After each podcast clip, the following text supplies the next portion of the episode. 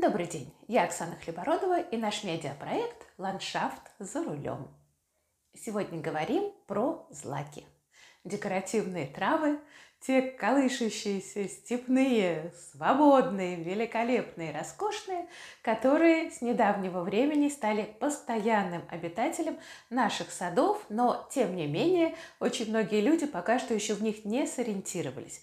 Вот наша с вами задача сориентироваться в злаках, посмотреть, что вообще бывает, а, почему некоторые э, злаки расползаются, некоторые растут кочками, некоторые дают стабильное цветение, некоторые, наоборот, как-то зимуют на грани. Вот мы все это посмотрим с вами, посмотрим, а, что нужно злакам, чтобы они чувствовали себя хорошо, посмотрим, где уместны злаки в саду и так далее. И, конечно, будем говорить о сортах и, конечно, будем говорить о том, что стоит сажать именно по зимовке, по устойчивости, а каких злаков, в общем-то, лучше избегать, просто чтобы не получать каких-то неприятностей, неожиданных в виде вымокания, выпривания, плохой зимовки и так далее.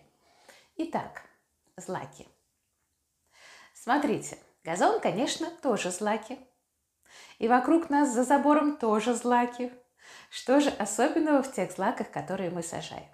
Ну, естественно, среди них есть и видовые злаки, и злаки сортовые, которые отличаются от своих видовых собратьев чем-то. Либо это какая-то особенная листва, тонкая или с белой полоской. Это может быть какое-то цветение интересное, тонкая метелка, пушистая метелка, розовая метелка, серебристая метелка. Это, естественно, может быть какой-то габитус куста, то есть какой-то злак, если, допустим, он будет вертикально стоящий, очень такой стройненький и не ложащийся.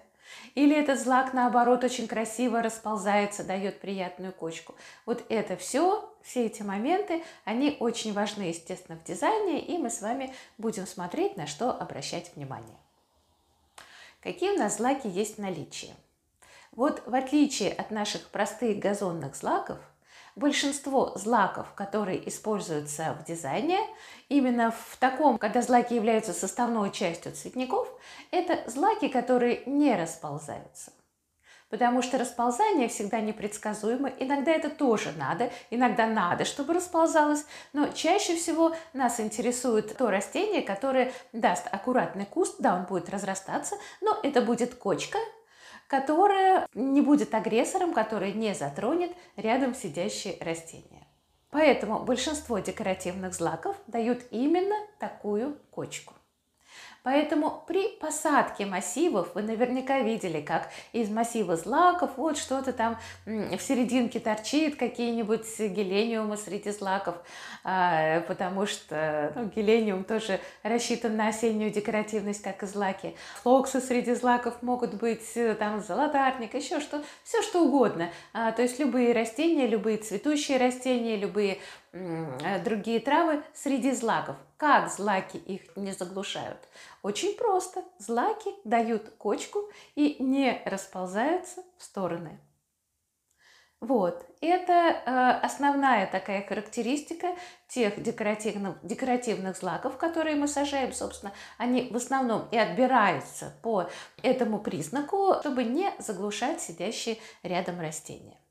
Это первое. Дальше, что нам нужно знать о злаках, то, что бывают злаки, у которых листья до самого верха, то есть вот у вас есть куст, допустим, метр двадцать, и он весь в листве, то есть у него длинные такие, ну как у бамбука что ли, да, только тонкие, длинные стебельки, на которых э, листья растут, вот, собственно, от стебелька.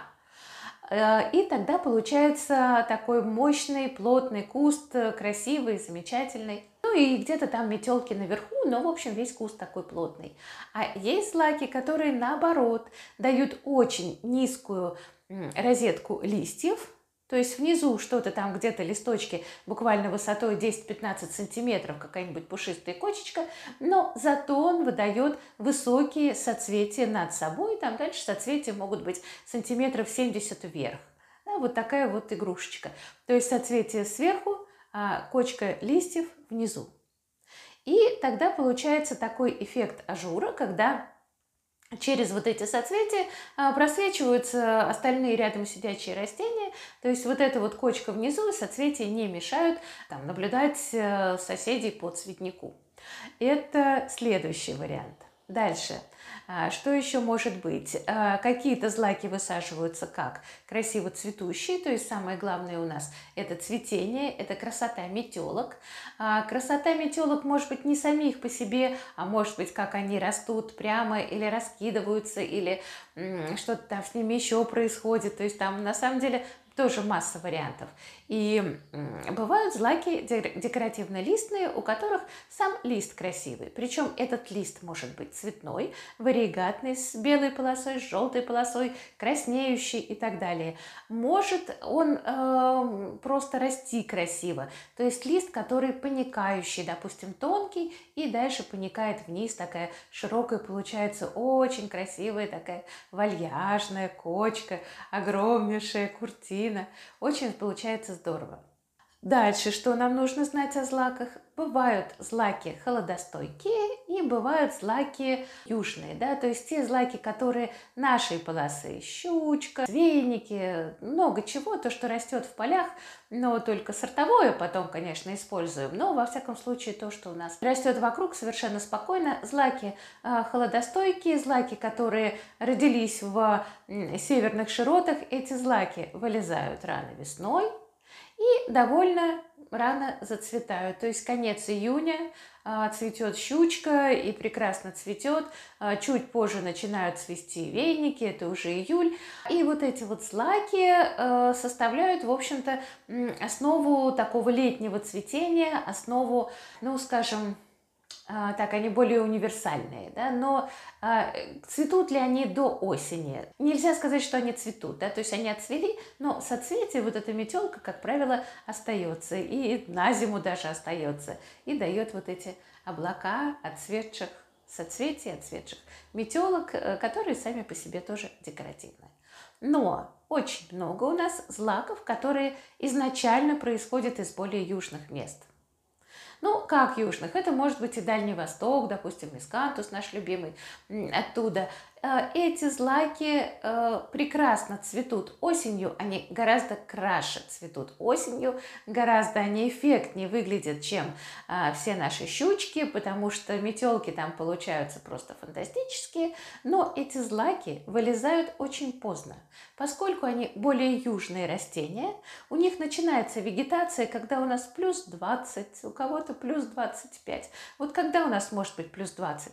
Да в середине июня у нас, опять же, я говорю про московский регион, а в середине июня у нас может быть первый раз плюс 20, хотя там, конечно, по-разному, да, бывает, но бывает холодная весна, холодное начало лета, и злаки просто не вылезают из земли, если вылезают, то хиленькие и слабенькие.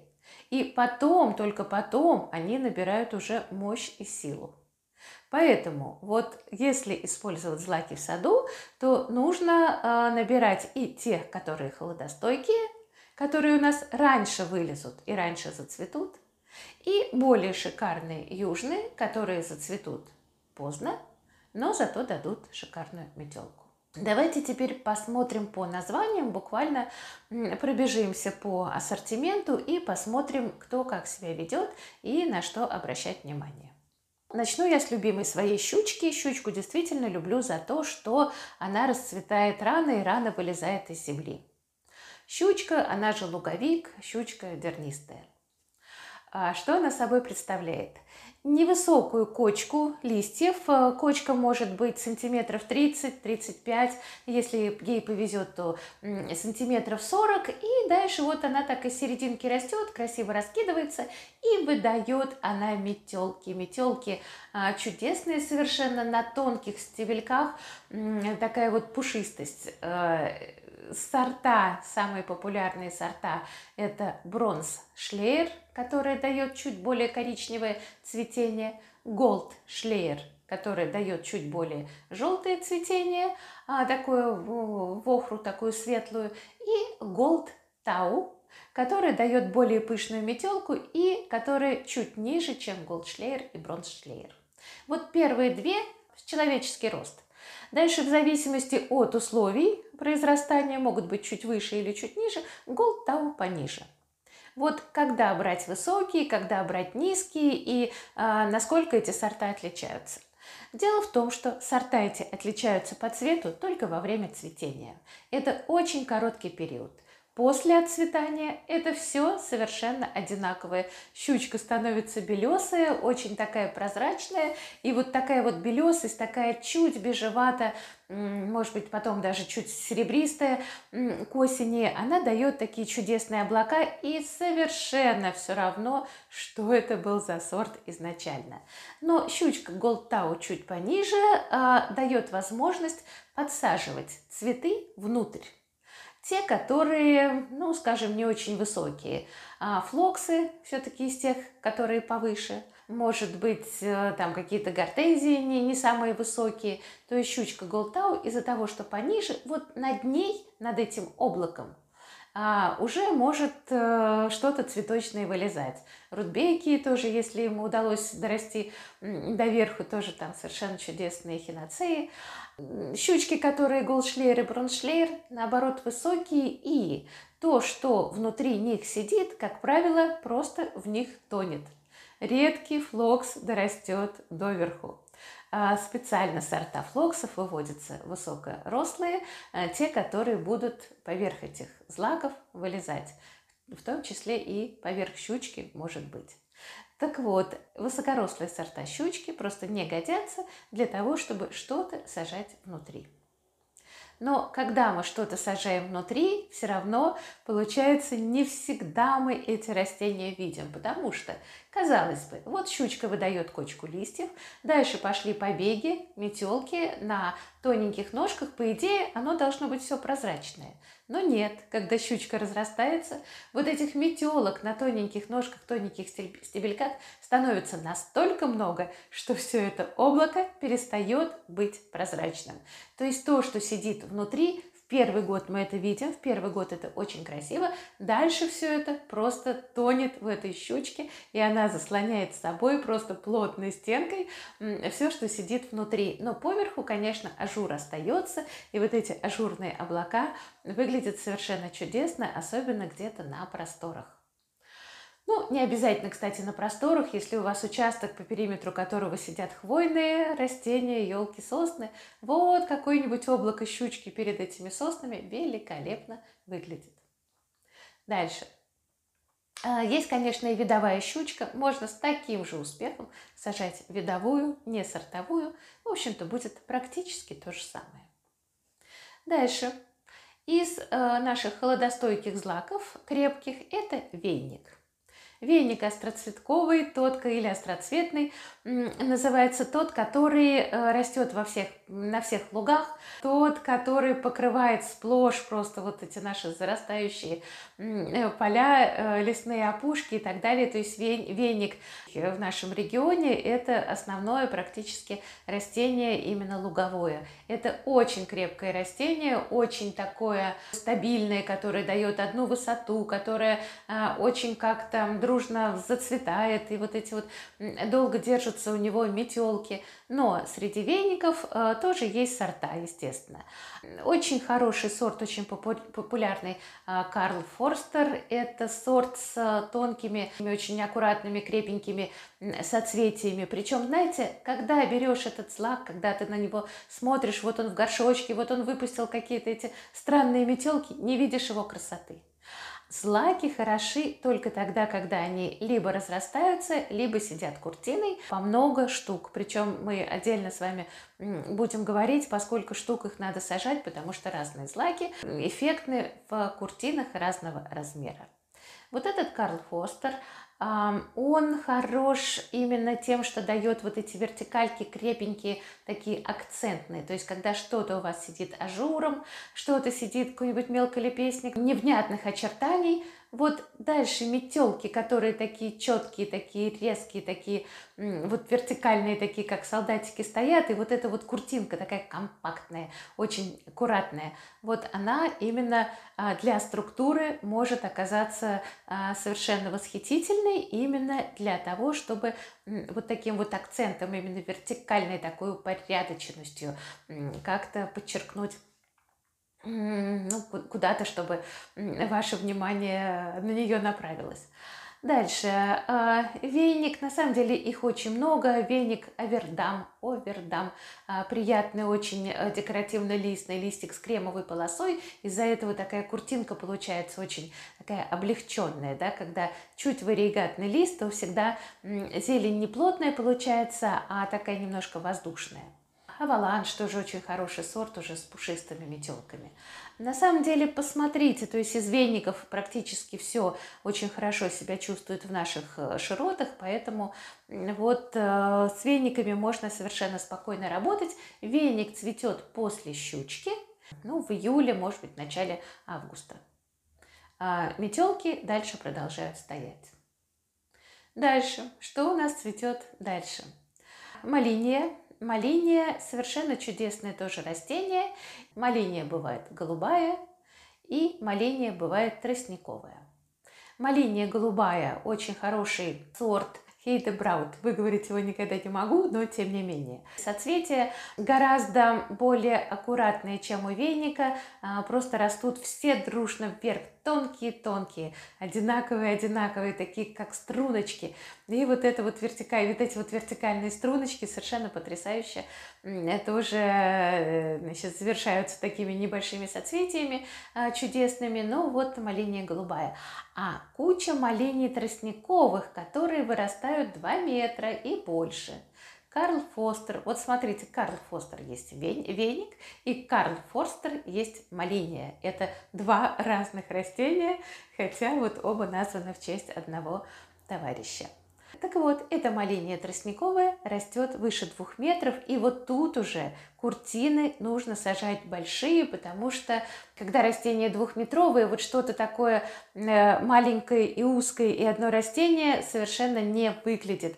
То есть тут уже надо, ну, хотя бы их там штук 30 вместе посадить, тогда получается очень-очень красивая, эффектная а, куртина. Так они чуть-чуть будут распадаться в стороны, но, в общем, растут и, и очень крепко держатся. И малиния хороша чем? Малиния осенью приобретает совершенно потрясающий а, такой желто желто-оранжевый цвет, и причем такой немножко с переливом, такой фонтан получается. Это, это что-то действительно фантастическое. Опять же, очень хороша она с хвойными, очень хороша во всех э, злаковых садах, во всех цветниках новой волны. Просто потрясающий осенью, потрясающий вид. И она просто светится вот этим желто-оранжевым, совершенно восхитительно. То есть у нее э, даже вот не листья, а светятся именно э, вот эти вот ножки соцветий, да, вот эти вот палочки, когда еще косое солнце такое осеннее, все это просто, ну, горит таким костром, просто горит, вот если издали смотреть, то вот такой факел, костер, что угодно. Вот такая вот малиния. На этом, я думаю, что мы первую часть с вами закончим. В следующем выпуске будем говорить о следующих уже злаках, о всех остальных, обо всех остальных, и о тех, которые шикарно зацветают осенью, и о низких злаках, которые а, стелющиеся, которые миниатюрные и которые а, чуть менее популярные. И о разрастающихся, кстати.